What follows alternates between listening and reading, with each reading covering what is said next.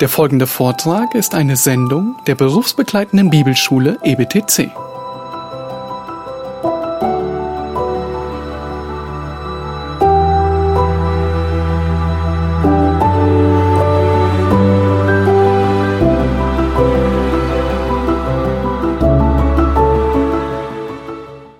Wir waren gestern bis zum Ende des ersten Hauptteiles gekommen, Römer 3, Vers 20.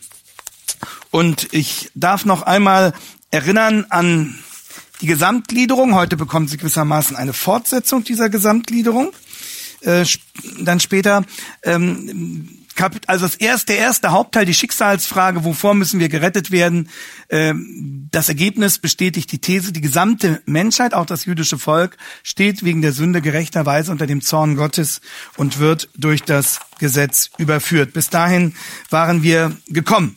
Und hier beginnt nun der zweite Hauptteil, nachdem Paulus die Notwendigkeit der Rettung dargelegt hat und nachdem er bewiesen hat, dass die entscheidende Not des Menschen eben nicht eine soziale Not, eine ökonomische Not, eine psychologische Not, eine medizinische Not, eine ökologische Not oder was auch immer sei, sondern die entscheidende Not des Menschen ist eine vertikale, also für sein Verhältnis zu Gott. Das ist sozusagen das entscheidende Dilemma, die entscheidende Katastrophe seines Lebens. Und ähm, weil der Mensch sich eben rechtfertigen muss vor Gott und kein Mensch sich vor Gott rechtfertigen kann.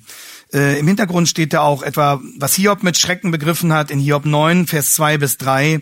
Ja, ich weiß sehr gut, dass es so ist und dass ein Mensch nicht Recht behalten kann gegen Gott, hat er Lust mit ihm zu streiten, so kann er ihm auf tausend nicht eins antworten. Kein Mensch, sagt Paulus, und das ist das Ergebnis, das ist die Quintessenz des ersten Hauptteils, kein Mensch kann sich vor Gott rechtfertigen. Und ähm, weil das der Schlüsselbegriff ist, müssen wir ihn noch einmal genauer erklären. Aber vorher, und jetzt wäre ich dankbar, wenn wir kurz auf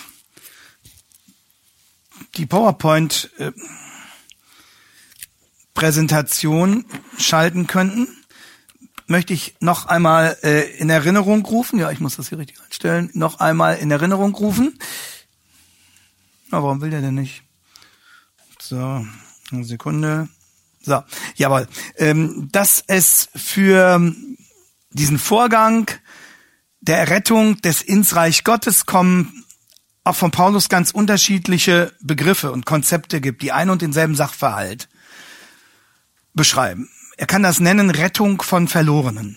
Und die Beispielstellen haben sie dort aufgezeigt. Er kann reden von der Versöhnung von Feinden. Das ist der Kontext, aus dem Eberhard Dahm heute Morgen die Lesung gewählt hat.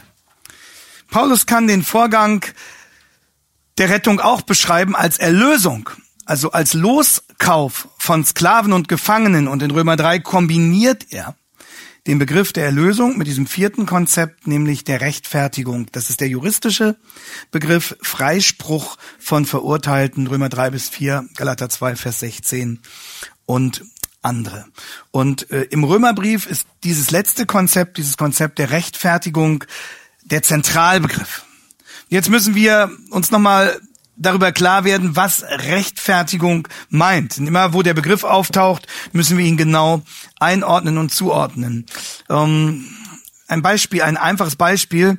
Äh, atemlos betritt der 13-Jährige das Elternhaus. Er sollte schon vor zwei Stunden wieder zurück sein, so war es abgemacht. Und jetzt ist es halb elf und die erste Frage, mit der er empfangen wird, lautet, jetzt bin ich aber gespannt, wie du das erklären willst. Er muss sich rechtfertigen. Eine halbe Stunde später, abends um elf, ja, also anderthalb Stunden später, schleicht sich der Ehemann nochmal zum Kühlschrank, um sich das letzte Salamibrot des Tages zu gönnen. Und während er leise die Kühlschranktür öffnet, geht plötzlich das Licht in der Küche an. Und seine kalorienbewusste Ehefrau steht im Raum und fragt ihn, na, was willst du denn um diese Zeit noch am Kühlschrank? Und er muss sich rechtfertigen. Wer sich rechtfertigen muss, ist in der Defensive. Wer sich rechtfertigen muss, braucht Argumente, von denen er nicht weiß, ob sie überzeugen. Ein Sprichwort sagt, wer sich verteidigt, klagt sich an. Das stimmt aber auch nicht immer. Denn es kommt letztlich auf die Instanz an, vor der ich mich rechtfertigen muss.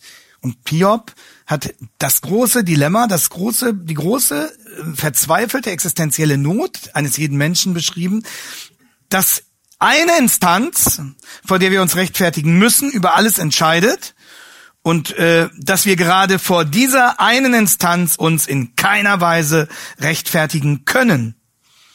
Und darum schreibt Paulus auch unter Aufnahme einer Formulierung von Hiob, dass jeder Mund verstopft wird. Am Ende muss jeder seine Klappe halten, weil er kein einziges Argument Gott gegenüber vorbringen kann, um sich selbst zu rechtfertigen. Das ist die Ausgangslage 3.19, alle Welt vor Gott schuldig. Das heißt, jeder muss sich vor Gott rechtfertigen. Und 3.20, keiner kann sich selbst rechtfertigen. Das ist die vertikale Not des Menschen. So, und äh, wie Gott nun auf diese Not des Menschen eingeht, ähm, das, ähm, das kommt gleich, wie Gott auf diese vertikale Not des Menschen eingeht, das beschreibt Paulus nun in Römer 3 ab Vers 20 und das wollen wir zusammen lesen.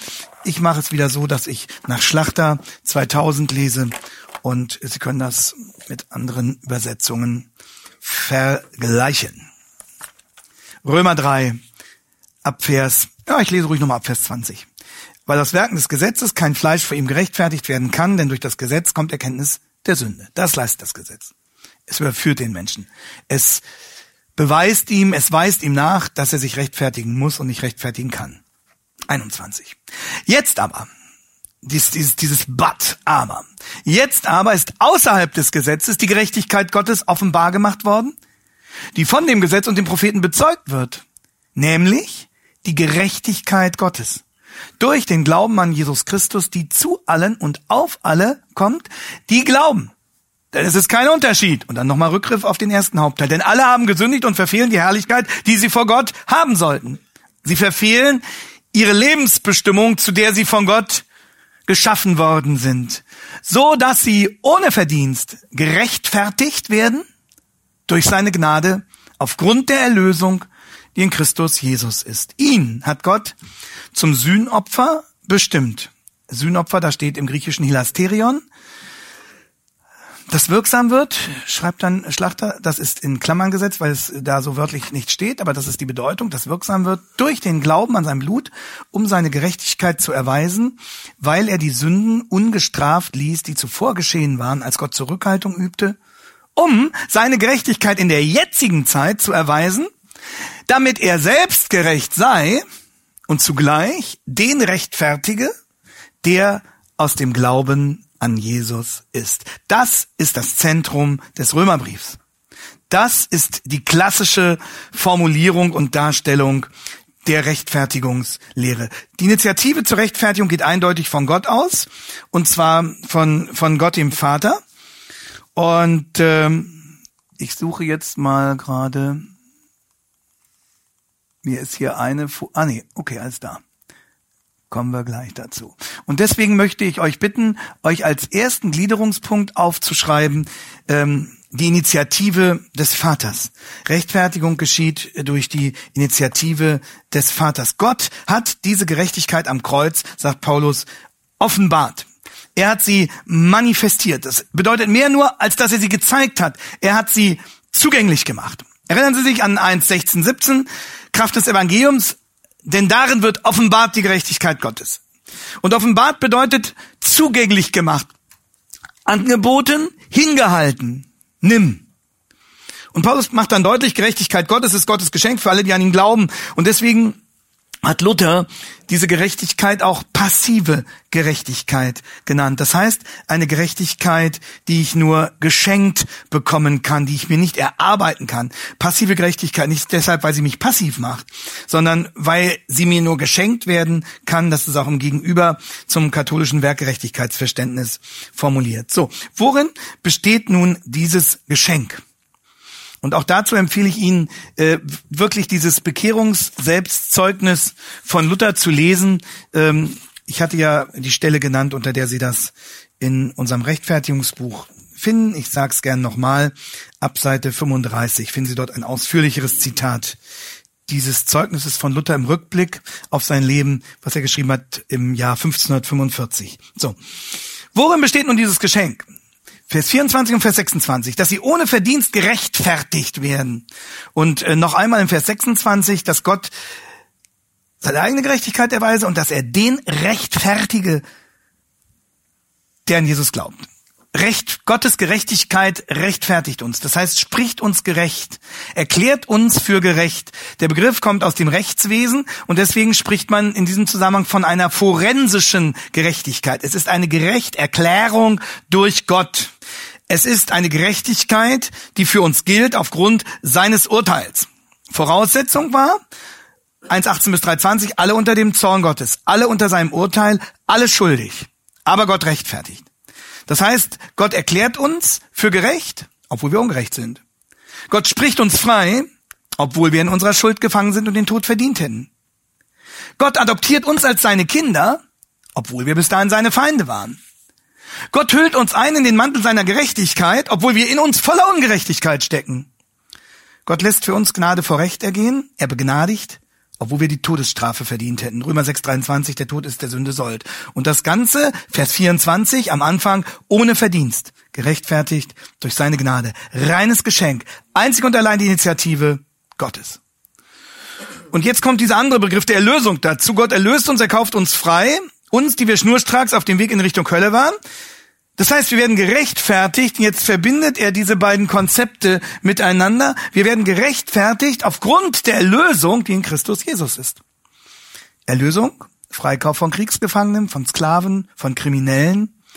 Diese Bedeutung hatte der Begriff zur Zeit Jesu, zur Zeit auch des Paulus. Also weil Gott uns erlöst, kann er uns freisprechen, gerecht sprechen. Und Erlösung, dieses Bild, Gott kauft uns frei, er kauft uns frei als aus unserer Versklavung unter die Sünde. Und bei diesem Freikauf muss ein hoher Preis bezahlt werden. Wer zahlt den Preis? Der Vater. Vers 24, durch seine Gnade aufgrund der Lösung, die in Christus Jesus ist, ihn hat Gott, und hier meint Gott eindeutig Gott den Vater, Gott zum Sühnopfer bestimmt.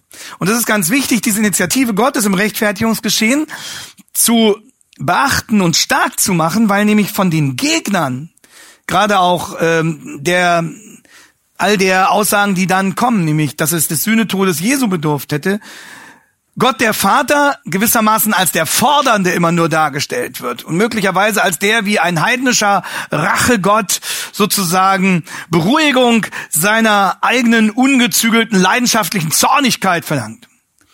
Und einige stellen es dann noch so dar, dass sozusagen der Vater erst mühsam vom Sohn gewissermaßen davon abgehalten werden muss, als müsse der Sohn dem Vater gewissermaßen in, die, in den Arm fallen, dass er ja nicht die Menschen auf ewig sofort verdammt und äh, der Sohn tritt gewissermaßen zwischen den Vater und äh, die Menschen und äh, beruhigt den Vater, indem er die Sühneopfer bringt. Nein. Die Initiative zur Rechtfertigung geht vom Vater aus. Das ist ganz entscheidend hier zu sehen. Und deswegen betont Paulus das in dieser Weise. Die Wirkung dieser Rechtfertigung ist, dass der Gerechtfertigte was bekommt vor Gott. Und das ist die entscheidende Relation, wie Menschen uns betrachten, wie die Geschichte uns betrachtet, ist sekundär bis tertiär, zweit, dritt, viertrangig. Über unser Schicksal entscheidet, wie Gott über uns urteilt. So. Und was bekommen wir vor Gott durch die Rechtfertigung? Einen neuen Status eine neue Rechtsstellung. Und diese neue Rechtsstellung begründet eine neue Wirklichkeit. Ähm, wir haben deswegen in dieses Buch auch dieses Beispiel von Napoleon mit aufgenommen.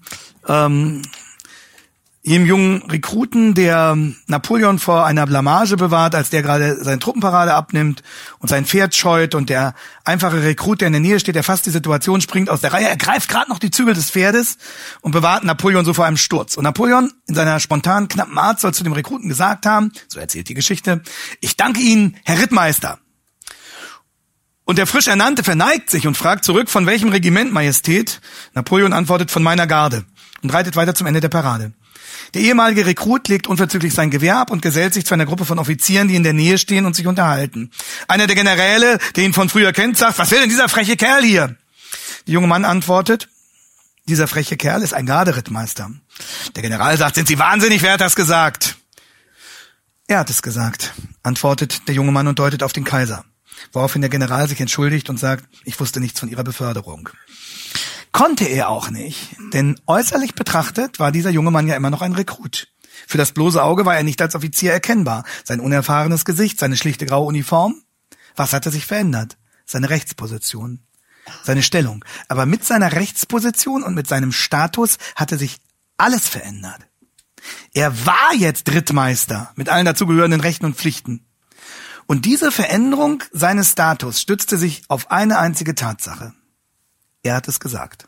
Er, dessen Wort die Situation veränderte. Das geschieht einem Menschen, der Christ wird, der gerechtfertigt wird.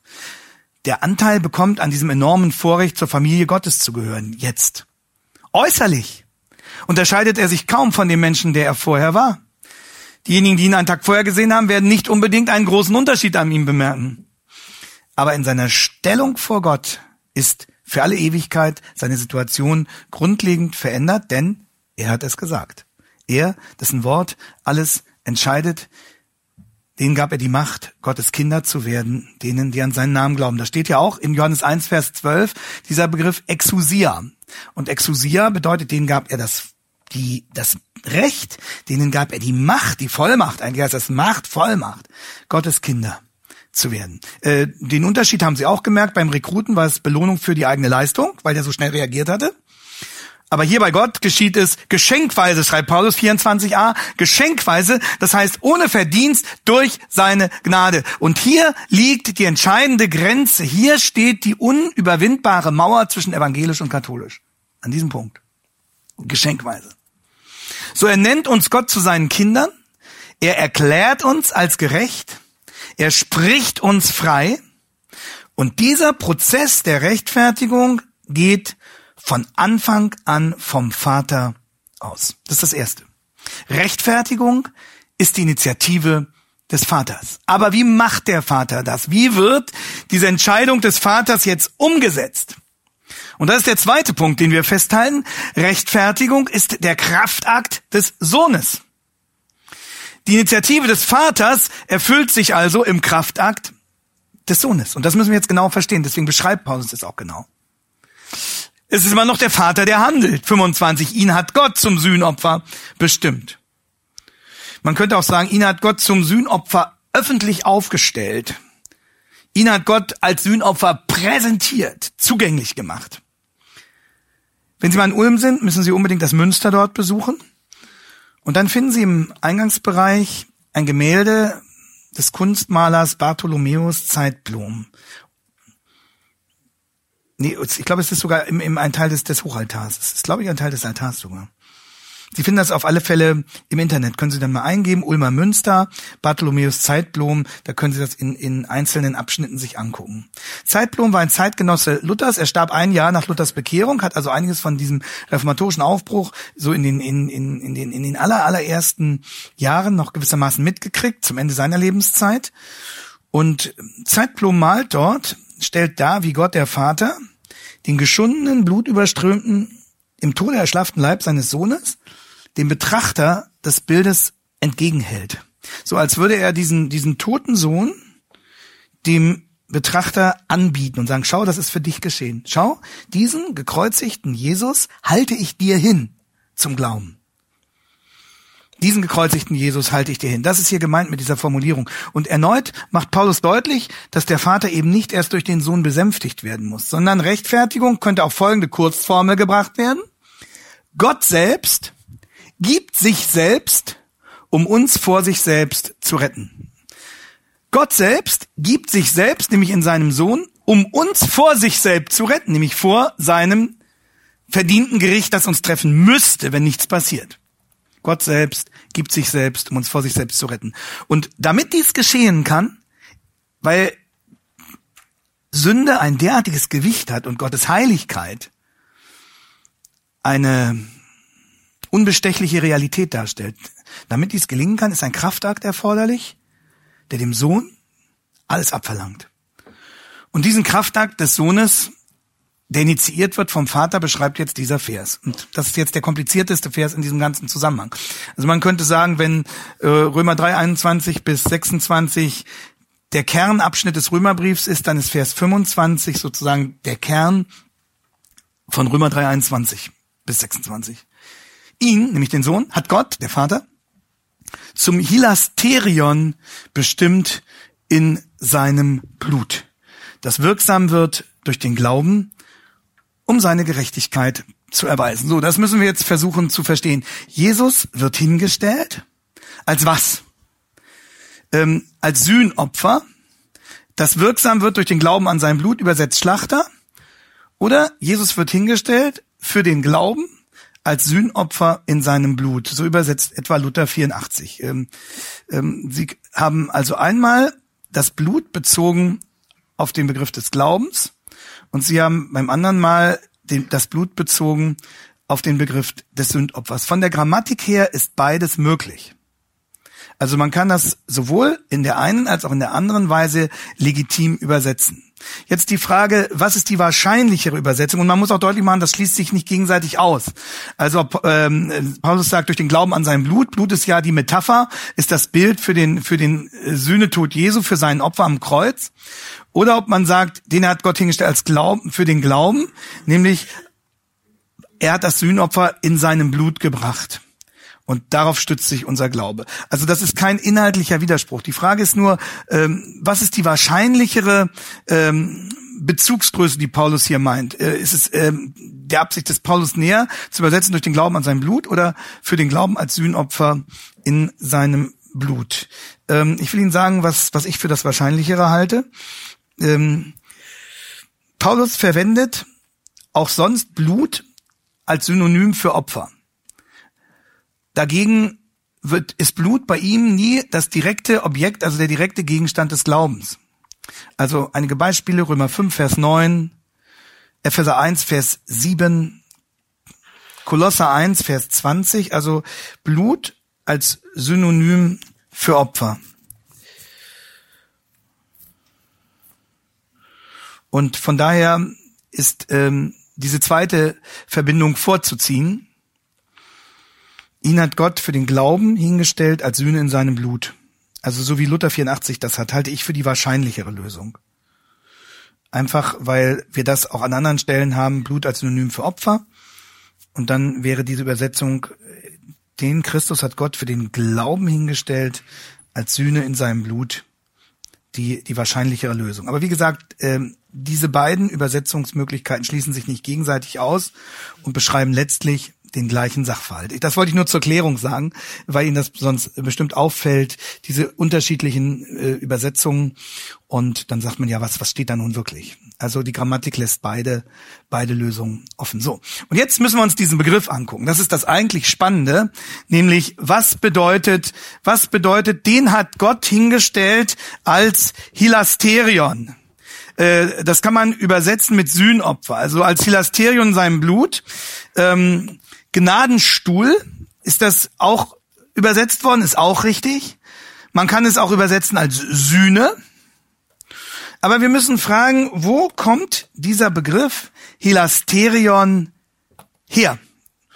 Und ähm, da machen wir folgende interessante Entdeckung. Hilasterion, das ist jetzt eine, eine Umschrift natürlich. Ne? Also Hilasterion sieht, schreibt sich so.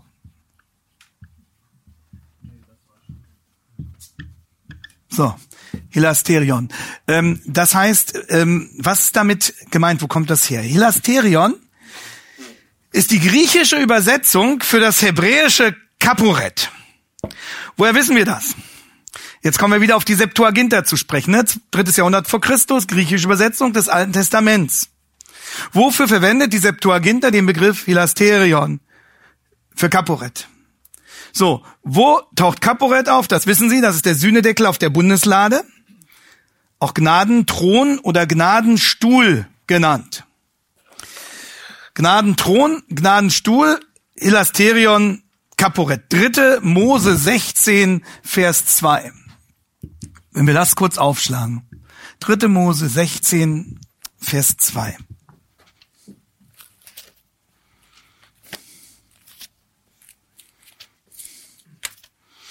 Das ist jetzt die, die Schlüsselstelle. Dritte Mose 16, Vers 2. Sie wissen, da wird der große Versöhnungstag beschrieben. Wir werden jetzt nicht diese ganze Systematik dieses Versöhnungstages miteinander besprechen, dazu haben wir nicht die Zeit. Aber da heißt es, und der Herr sprach zu Mose, sage deinem Bruder Aaron, dass er nicht zu allen Zeiten des Heiligtums hineingehen soll hinter dem Vorhang vor den Sühnedeckel, da steht Kaporet, der auf der Lade ist. Der Sühnedeckel, der auf der Lade ist, Kaporet Hilasterion. Also am großen Versöhnungstag geschah dort was?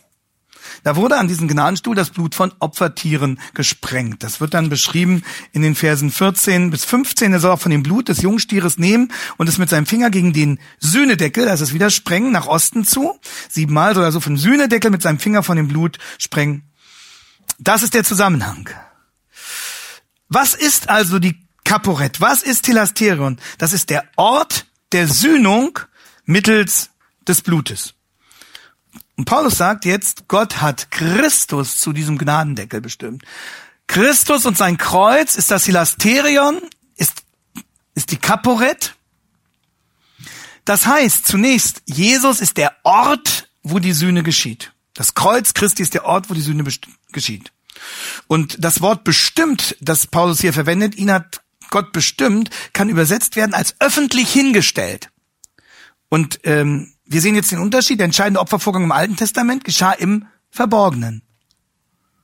Aber jetzt, dieser Vorgang geschieht öffentlich, damit es alle sehen, das endgültige Opfer. In dem Ganzen liegt eine weitere starke Symbolik. Was lag unter dem Ladendeckel? Das Gesetz, genau. Unter dem Ladendeckel sind in der Bundeslade die Gesetzestafeln gewissermaßen zugedeckt. Das heißt, wo Sünde gesühnt wird, wo Sünde gesühnt wird, hat das anklagende Gesetz seine Macht gegenüber dem Sünder verloren. Durch Christus. So, und was geschieht jetzt weiter an diesem Hilasterion? Paulus schreibt, und jetzt kommen wir wieder zu Römer 3 zurück. Gott der Vater hat Christus zum Hilasterion eingesetzt in seinem Blut. In seinem Blut. Das heißt, der gekreuzigte Christus, und das müssen Sie genau verstehen, der gekreuzigte Christus ist der Sühneort als Hilasterion in seinem Blut, weil es sein eigenes Blut ist und nicht das Blut von irgendeinem anderen Opfertier, das dort an diesen Gnadenstuhl gespritzt wird, das an diesem Kreuz vergossen wird. Das heißt, Christi Opfertod am Kreuz, seine Lebenshingabe, sein Blut, das ist die Metapher für sein Opfertod. Das geschieht dort. Also, Christus ist was? Er ist der Ladendeckel, aber Christus ist zugleich derjenige, der das Blut gibt, das an diesen Ladendeckel gesprengt wird. Verstehen Sie? Kurze Klammerbemerkung zum Blut. Es geht hier nicht um die magische Wirkung, die Blut hat, sondern das Blut ist einfach die reale Umschreibung der Tatsache, dass Christus sein Leben für Sünder geopfert hat, dass er sein Blut für sie vergossen hat. Das Blut steht als als Symbol gewissermaßen, als Ausdruck dafür, dass Christus sein ganzes Leben für uns geopfert, sein Blut für uns vergossen hat. Hebräer 9, 25 bis 28 zum Beispiel. Oder Kolosser 1, 20. Oder im Abendmahl-Zusammenhang Matthäus 26, 28. Mein Blut für euch gegeben. Matthäus 26, 28, Kolosser 1, 20, Hebräer 9, 25 bis 28. So, und jetzt schaut, wie der hohe Priester das Blut des ersten Ziegenbocks an den Gnadenstuhl sprengte, es soll auf den Sühnedeckel und vor dem Sühnedeckel gesprengt werden, so soll er Sühnung erwirken. So hat Christus sein eigenes Blut dort am Kreuz vergossen. Und das ist das Aufregende. Damit kommen jetzt an diesem einen Ort, am Kreuz Christi, beide Dinge zusammen, die für die Sühne erforderlich sind. Also das Sühnopfer, das Hilasterion steht für den Sühnedeckel der Bundeslade und das Blut steht für Jesu Tod als stellvertretendes Opfer. Das Blut steht dafür, dass er selbst zum Opfer für Sünder wird. Ich hoffe, es ist deutlich, was Paulus damit sagt. Gehen wir nochmal, bevor wir die beiden Dinge zusammenführen, für einen Moment auf das Blut ein. Das Blut heißt, Christus erträgt stellvertretend für uns das Todesgericht. Das ist gemeint. Er nimmt den Platz der Sünder ein die selber des Todes schuldig wären, Römer 6, 23. In diesem Blut, in dieser Sühne stiftet Gott Vergebung. Ich finde immer wieder als, als Beispiel ist hilfreich, ähm, dieses Ereignis von der Oktoberrevolution in Russland 1917, wo die Bolschewiki den Winterpalast in St. Petersburg erobert hatten, in dem die alte Regierung sich verschanzte. Dann wurden die letzten Regierungstruppen verhaftet und am nächsten Morgen mussten sich alle Männer im Hof aufstellen, die man gefangen hatte. Und dann hieß es, jeder Zehnte wird erschossen. Abzählen. Ein junger Mann bekam die Zahl 20. Die Todesfurcht packte ihn und dann, dann wurde abgezählt. Das Erschießungskommando ging vorbei. Aber in dem Augenblick, wo er die Zahl 20 sagte, merkte er, wie ihn jemand leise am Ärmel packte und ihn auf die Seite zog und den Platz mit ihm tauschte. Das war der alte Seelsorger der Admiralskathedrale. Und der starb dann für ihn. Der wurde dann die Nummer 20 und rettete so sein Leben. Und liebe Freunde, jeder, der zum Kreuz Jesu gefunden hat und der, der sich auf das Kreuz Christi verlässt, kann genau das bezeugen.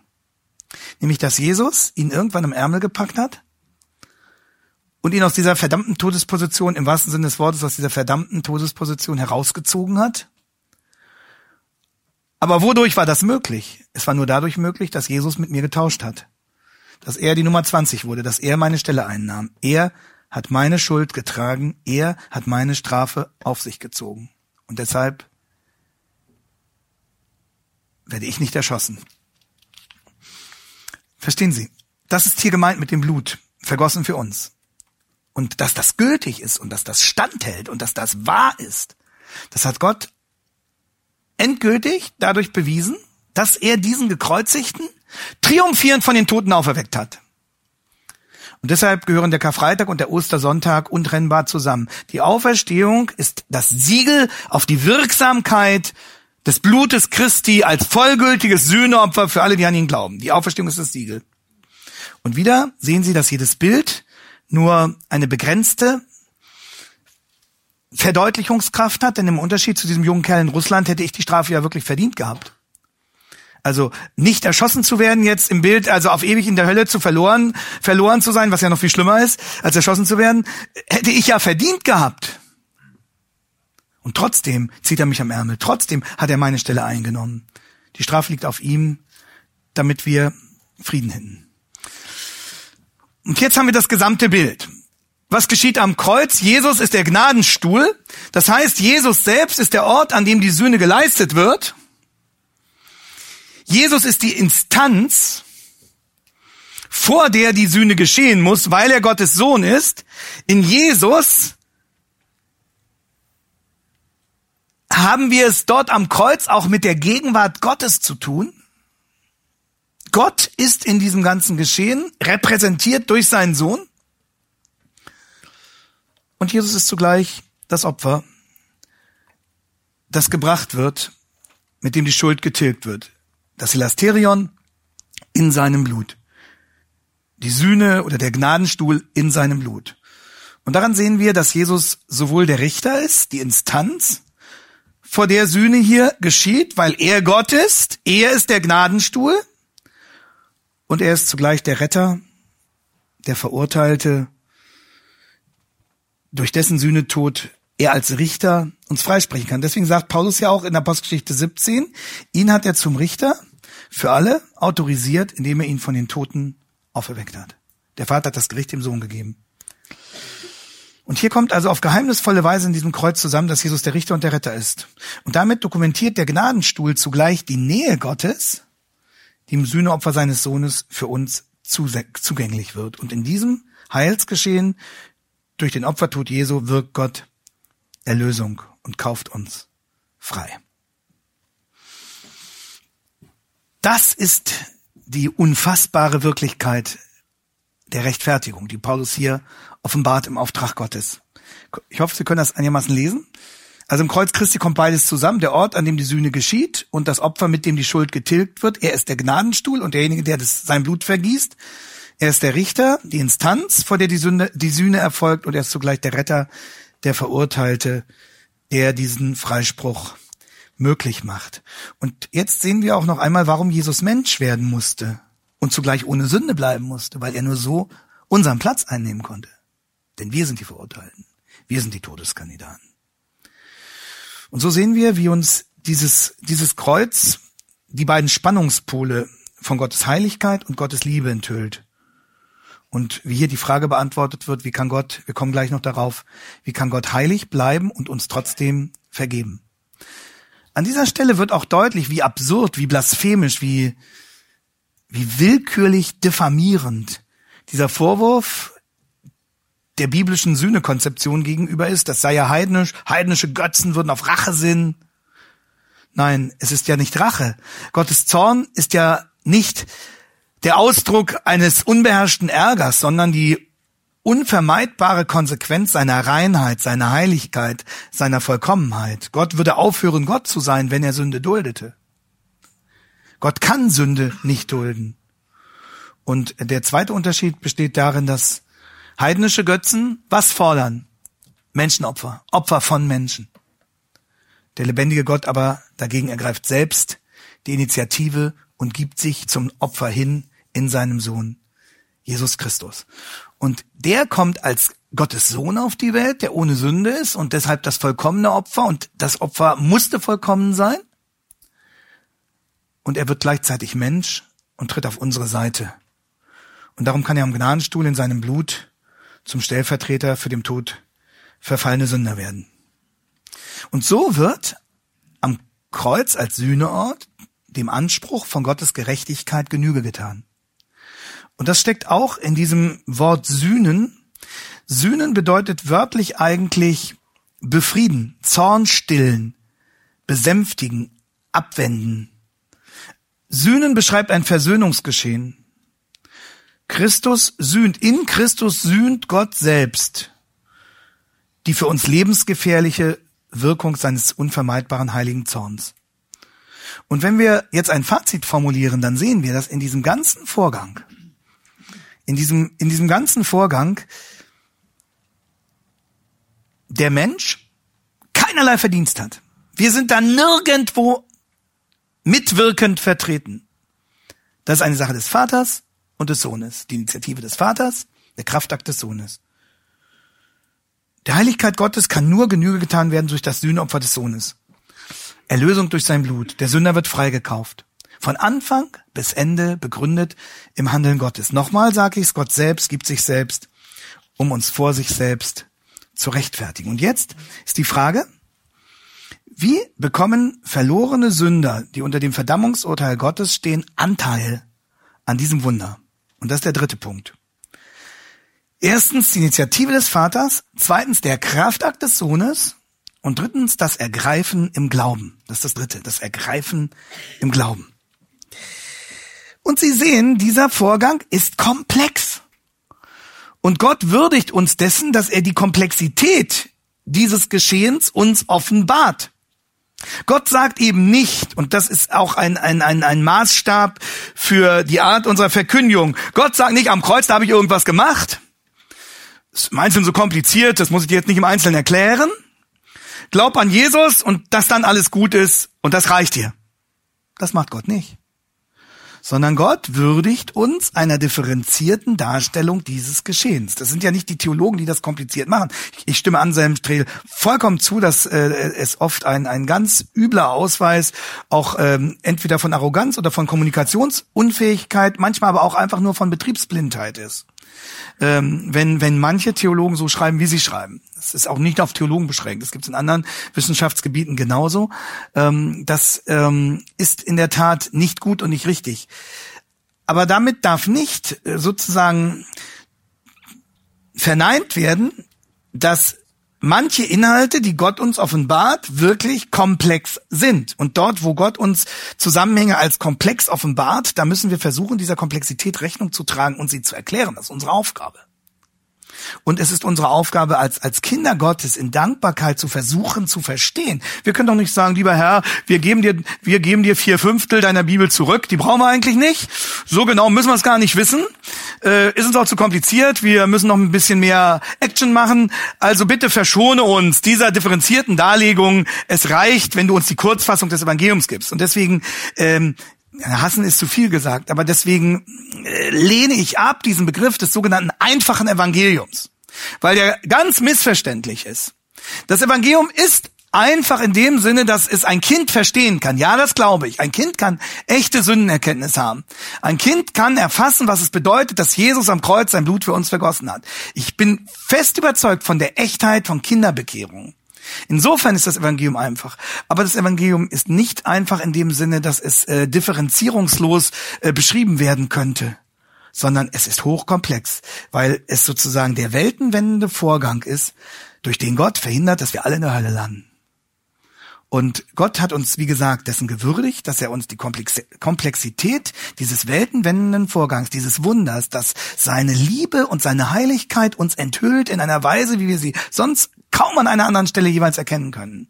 Gott hat uns dessen gewürdigt, dass er uns das unter anderem durch Paulus in dieser Differenzierung mitteilt. Und alles, was wir tun können, ist, ist demütig und bescheiden vor diesem Text zu stehen, zu beten, dass der Herr uns ihn aufschließt und dann zu versuchen, Schritt für Schritt nachzuvollziehen, äh, was Paulus hier sagt, was Gott durch Paulus offenbart und dabei auch zu lernen von den Glaubensbrüdern, die in den Jahrhunderten vor uns auch vor diesen Texten gesessen haben und auch durch diese Texte zum Glauben gebracht worden sind und gewissermaßen mit ihnen gemeinsam als Gesprächspartnern immer besser nachzuvollziehen und zu verstehen, was hier getan wurde zu unserem Heil und das dann angemessen in unserer Verkündigung an die Menschen weiterzugeben. Und es ist eine, es bedeutet eine Verachtung der Predigthörer, wenn man sagt, na, die brauchen das nicht so genau.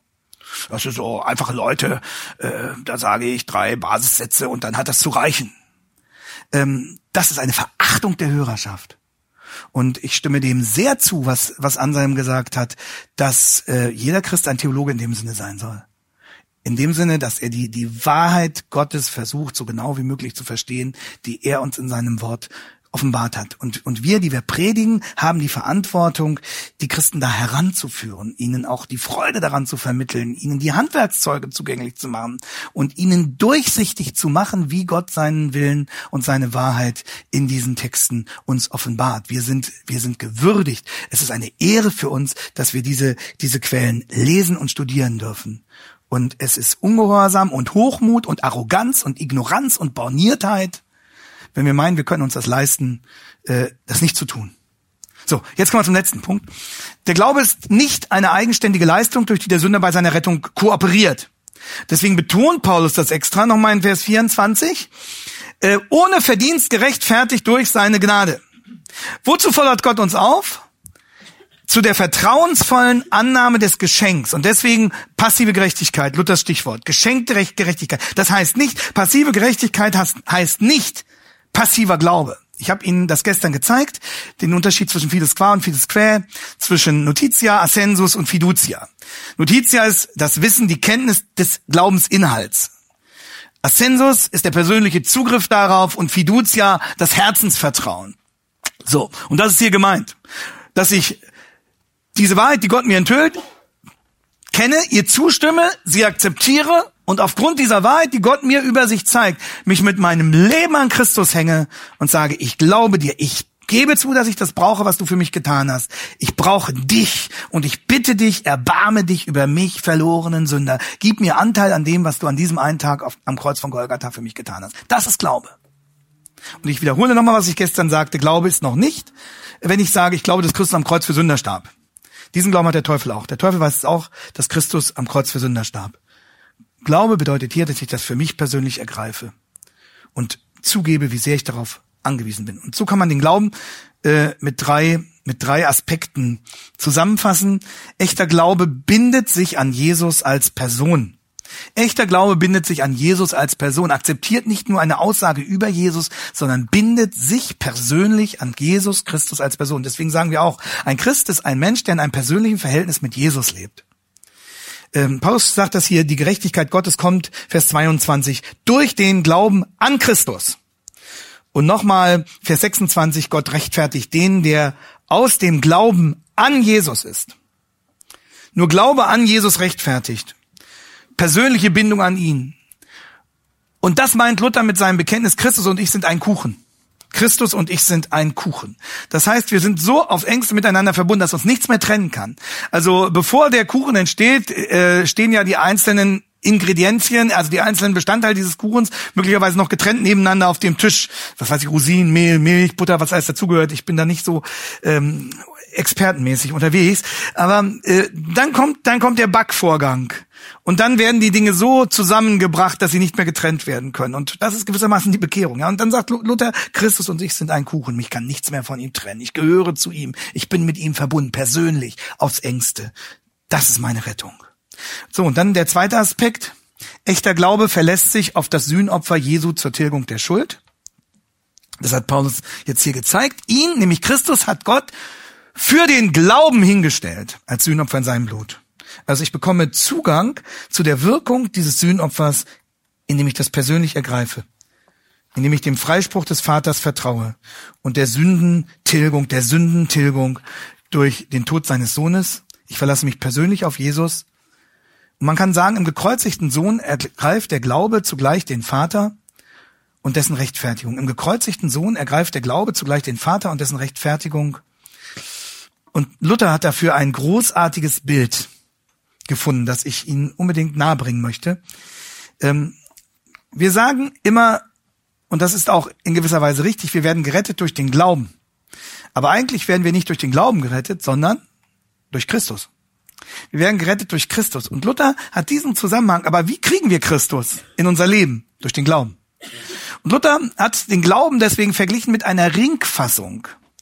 Und ähm, er hat gesagt, wie bekomme ich den Edelstein an den Finger? Christus ist der Edelstein. Der Edelstein ist das Entscheidende, nicht die Ringfassung. Aber wie bekomme ich den Edelstein an den Finger? Durch den Ring. Wie bekomme ich Christus in mein Leben? Durch den Glauben. Entscheidend ist nicht mein Glaube, sondern Christus aber ich habe ihn im Glauben. Der Glaube ist der Ring, mit dem ich den Edelstein Christus für immer unablösbar in meinem Leben habe. Das ist Glaube. Im Rückblick wird der Erlöste dann immer deutlicher erkennen, dass selbst sein sola fide, also sein allein im Glauben ergriffenes Heil, sich letztlich Gott verdankt. Und überlegen Sie mal, was für ein totaler Umbruch geschieht hier vom gefallenen Geschöpf ausgeliefert dem Zorn Gottes, 1,18 bis 3,20. Hin zum Schutz in des Hirten Arm und Schoß dessen, der mein Vater wird. Wen kann das kalt lassen? Der, der beginnt das zu, zu, er, zu erfassen, was das heißt. Und dann ein dritter Aspekt des Glaubens. Der Glaube erhält Anteil an Jesus und damit an dessen vollkommener Gerechtigkeit. Das wird oft vergessen. Wir sehen das dann, wenn wir nach der Pause Römer 4 miteinander studieren. Aber das ist das Geheimnis, wie Christus unsere Strafe stellvertretend auf sich nimmt, so rechnet er uns seine Vollkommenheit zu. Also Rechtfertigung bedeutet, unsere eigene Sünde wird uns nicht angerechnet, sondern Christus. Und dafür wird uns was angerechnet? Seine Gerechtigkeit.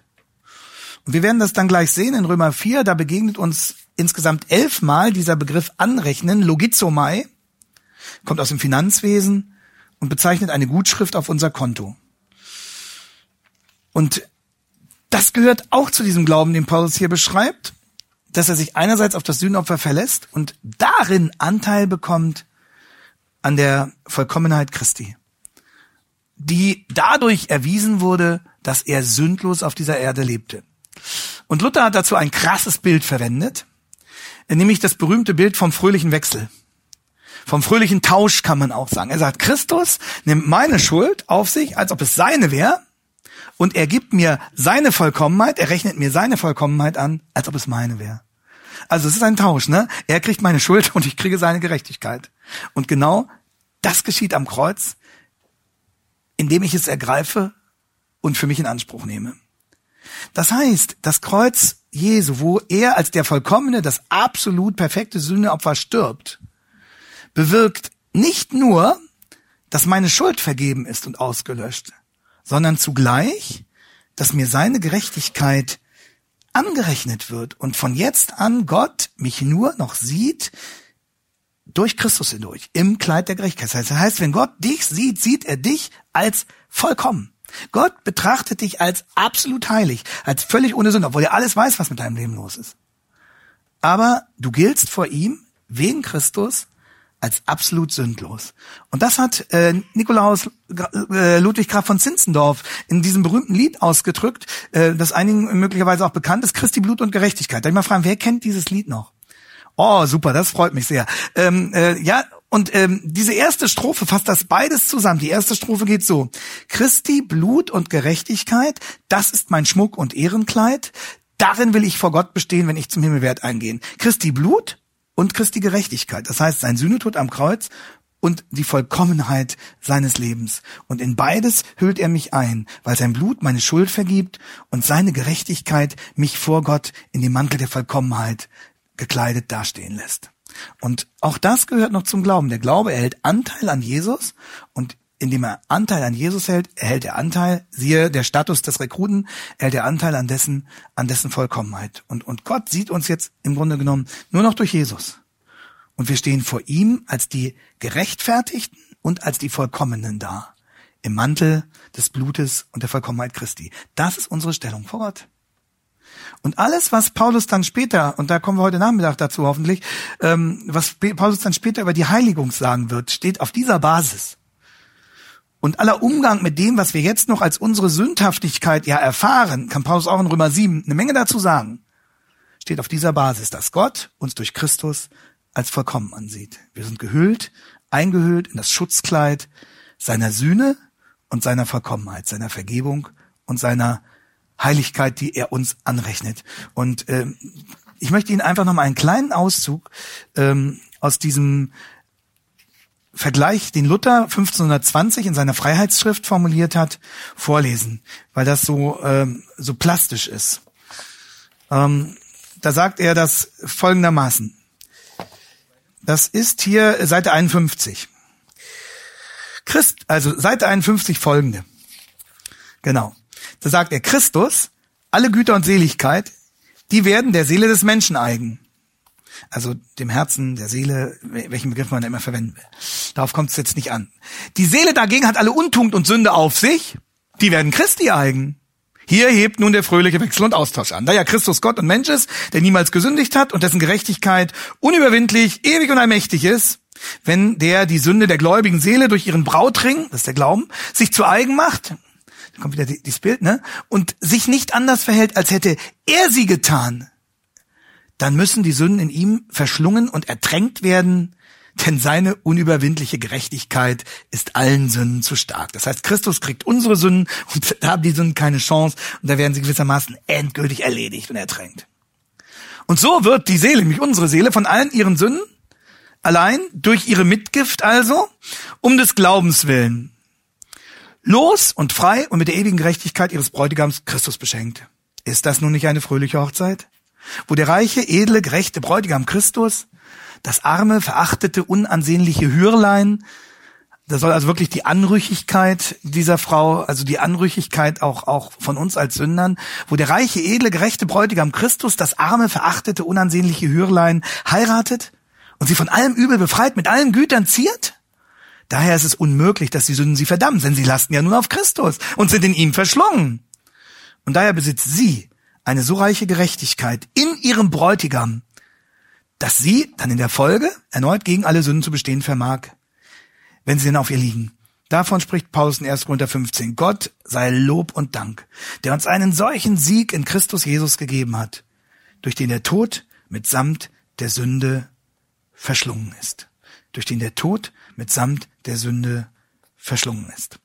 Das ist der fröhliche Wechsel. Ein kraftvoller Text der so noch geprägt ist auch von diesem Jubel der Entdeckung. Er hat all meinen Schrott und Dreck genommen und ich darf jetzt leben im Schutz seiner Vollkommenheit. Das bedeutet Stellvertretung. Und Luther hat ja dann später das immer wieder verteidigt gegen alle möglichen Versuche, es doch noch so mit ein bisschen menschlicher Mitwirkung äh, und menschlicher Werkgerechtigkeit zu verknüpfen. Und er hat es einmal so persönlich bezeugt. Da sagt er, mir ist es wegen angeborener Bosheit und Schwachheit unmöglich gewesen, den Forderungen Gottes zu genügen. Wenn ich nicht glauben dürfte, dass Gott mir um Christi willen dieses täglich beweinte Zurückbleiben vergebe, so wär's aus mit mir, ich muss verzweifeln. Aber das lasse ich bleiben. Wie Judas an dem Baum mich hängen, das tue ich nicht. Ich hänge mich an den Hals oder Fuß Christi wie die Sünderin. Und ob ich auch noch schlechter bin als diese, ich halte meinen Herrn fest. Und dann spricht er zum Vater, Vater, dies Anhängsel da, dieser Luther, das muss auch noch durch. Er hat zwar nichts gehalten und alle deine Gebote übertreten, aber er hat sich an mich gehängt. Was willst, Vater? Ich starb auch für ihn. Lass ihn durchschlüpfen. Und dann fügt Luther diesen einen Satz hinzu, das soll mein Glaube sein. Das ist evangelischer Glaube. Das ist rettender Glaube. Vater, ich weiß um meine ganze Verrottetheit und Verdorbenheit. Und Christus sagt, der Kerl, dem ist wirklich nicht zu helfen. Aber er hat sich an mich geklammert. Komm, lass ihn rein. Und Luther sagt, darauf verlasse ich mich auf nichts anderes. Und das ist der Test dafür, ob du wirklich dich allein auf Jesus verlässt oder ob du denkst, na, so ein bisschen besser bin ich ja doch. Ich habe die und die religiöse Karriere hinter mir. Ich habe das nicht getan und jenes nicht getan und dafür dieses Gute getan. Und das ist der Kampf, den Paulus auch im Galaterbrief führt. Der sagt, wenn du dich auf irgendetwas anderes verlässt als auf Christus allein, dann gehst du in die Hölle.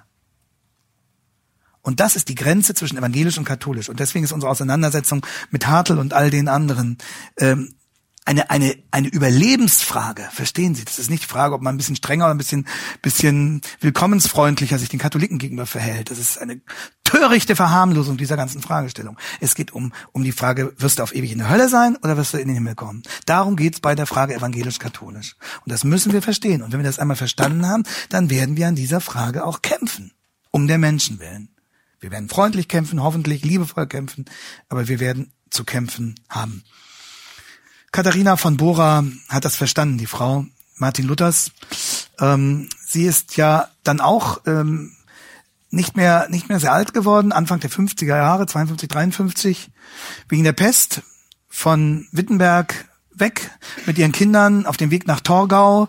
Die Kutsche stürzt ganz unglücklich. Sie springt raus, um irgendwie zu helfen, äh, das Unglück noch in Grenzen zu halten. Verletzt sich ganz schwer dabei, kommt todkrank nach Torgau und äh, wird dort noch einige Zeit gepflegt und, und stirbt dann kurz danach. Und in dieser Zeit, wo im Grunde genommen ihr ganzes Leben auch nochmal so auf diesem, diesem Prüfstand steht, äußert sie das gleiche Bekenntnis wie ihr Mann mit diesem Einsatz. Ich hänge mich an Christus wie die Klette ans Kleid. Also Käthe von Bora war ja eine bekannte Gärtnerin gewissermaßen, was sie alles in, in Luthers Garten gezüchtet hat. Und auch übrigens eine begnadete Bierbrauerin.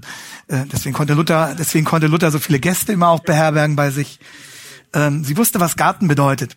Und ähm, sie hat dann das so ausgedrückt mit diesem grandiosen Bild. Ne? Was rettet mich? Worauf verlasse ich mich? Ich hänge mich an Christus. Wie die Klette ans Kleid. Und wenn die Klette einmal dran ist, dann geht sie nicht mehr ab. Das war ihre Hoffnung und das war ihre Gewissheit, mit der sie gestorben ist. Und das ist deswegen real. Dieser Glaube ist deswegen von Gott geschenkt. Wir dürfen deswegen in dieser Weise wirklich geborgen sein, weil Christus für uns das Elasterium geworden ist und weil sein Blut dort vergossen wurde an diesem Ort der Sühne. Ja, lasst mich noch beten. Jesus Christus, dafür danken wir dir, dass du das wirklich getan hast. Und bitte vergib uns, dass wir in unserer Eile und Oberflächlichkeit manchmal mit unseren Formeln so schnell darüber weggehen und meinen, wir würden das alles kennen und hätten uns das hundertmal in den Schuhsohlen abgelaufen und staunen nicht mal mehr drüber. Bitte vergib uns das.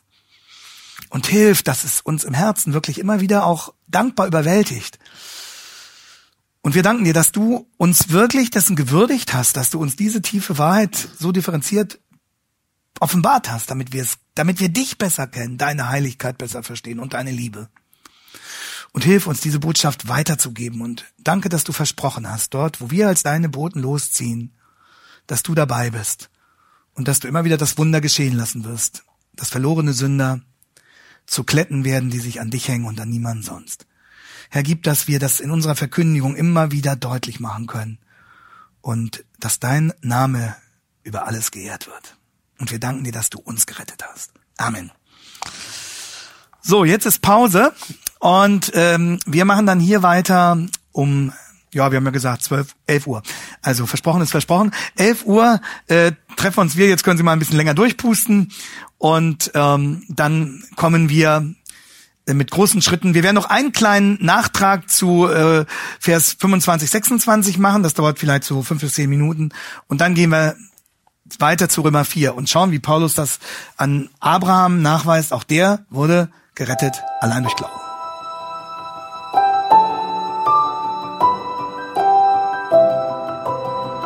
Diese Sendung war von der berufsbegleitenden Bibelschule EBTC. Unser Ziel ist, Jünger fürs Leben zuzurüsten, um der Gemeinde Christi zu dienen. Weitere Beiträge, Bücher und Informationen findest du auf ebtc.org.